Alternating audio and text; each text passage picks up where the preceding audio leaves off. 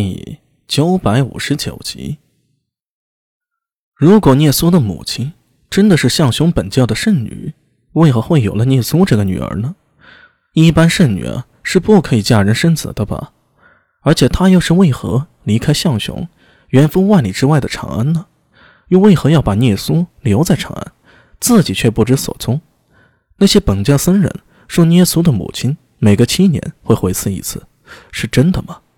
如果他能回到这里，又为何不去长安见聂苏呢？到底是为什么呢？苏大为心里啊有无数的疑问，但是此刻只能暂时先藏在心里。作为聂苏的兄长，他唯一能做的便是陪着聂苏，在这里等待，等待聂苏母亲回来的时刻。片刻之后，他带着聂苏来到安文生和李博身边。文山，出什么事了？阿米。你还记得我上山的时候给你提到过，我和师傅一直在找西昆仑和老君出关的证据，恐怕我我找到了。安文生的声音里罕见的带上一丝颤抖，那完全是因为情绪激荡。苏大为难掩心中诧异，顺着他手指方向朝石窟壁上残留的一些古老壁画看去。现在所有的注意力啊都在聂苏身上，丝毫没有留意到别的。直到此刻，在安文生的提示下，他才注意到这石壁上的画。第一眼，心里便咯噔了一下，一个念头如闪电般划过脑海：巴颜嘎拉山石窟壁画。苏大为脑海还记得一件事儿，那是来自上一世的记忆。一支考古队走进巴颜嘎拉山脉进行洞穴探测，在一处洞穴之中，考古队员惊奇地发现。在这洞穴之中，遍布的隧道及地下储藏室。洞穴的墙壁十分光滑，显然是人为开凿并且进行过打磨的。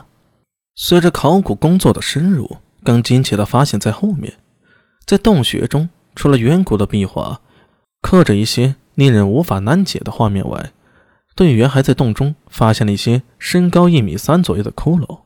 这些骷髅与人相似，但也有不同之处。他们的头颅简直可以用巨大来形容，相比之下，他们的身体则十分瘦小。此外，在洞穴中还发现许多打磨成石碟形状的石头，有着统一的大小，直径三十厘米和二厘米，重两斤。每个石碟片中间都存在一个圆孔，从圆孔向外伸展出双螺旋的沟槽，一直到边缘，好像是老式唱片一样。如果说这洞中的遗骨是原始人留下来的，那这些石碟又有何用处呢？完全看不出有任何工具用途。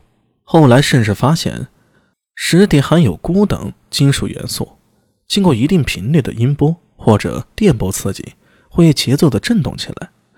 当时有人曾说过，这些石碟是外星人留下来的，而洞中由于人类的骨骼，被称之为特罗巴人。石洞中的壁画刻画着一些飞行器，因此有人推测，特里巴族人便是来自天外的外星人，因为飞船事故而流落在巴颜嘎拉山脉。当然，前世苏大为看到这个新闻时，只当作是猎奇，从未想过有一天自己会到巴颜嘎拉山脉，更没想到自己是穿越到大唐之后，居然阴差阳错下走入到巴颜嘎拉山脉石洞中的。苏大为喉结下意识地蠕动了一下，他看着安文生手指的方向，那张壁画分明是一个碟形的飞行器，有脑袋硕大的人乘坐在飞行器上，下方是群山的简笔画，似乎是飞船落向群山的俯视图。阿米，昆仑，西王母之族，对不对？你看，这人是在天上飞，他们乘的不是龙，也不是异兽。但确实是在天上飞的。安文生声音激荡道：“我和师傅前后四次入西域，其中两次到过吐蕃，却从来没来过巴颜嘎拉山。没想到在这个石洞里，居然发现了线索。”文山，你先冷静，这未必就是西王母。那你告诉我，能飞在天上的是什么？神人吗？安文生白皙的脸上微微涨红。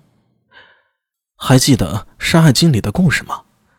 一向西王母求不死药，后来嫦娥没忍住，先偷吃了灵丹，结果便飞上了天。他指着壁画上的飞碟：“你看这圆像不像月亮？”噗！苏大为差点一口水喷出来，居然是这样解读的吗？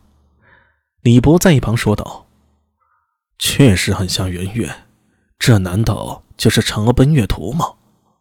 苏大为一脸诡异的瞪向他：“神你妈的奔月图啊！这分明是一个飞碟，好吧？但是也没法和古人去讲飞碟，这是后世人才有的观念。同样一个圆，穿越者能认出它是飞碟，但对安文生和李博来说，它就是一个月亮，毋庸置疑了。哈，一幅图说明不了什么，也许只是原始人没事做，发挥一下想象力的。”我们要允许合理的艺术夸张啊！苏大为苦口婆心的说道：“就算真有天外来客，又与我何干呢？”阿米、小苏，你们接着看这张图。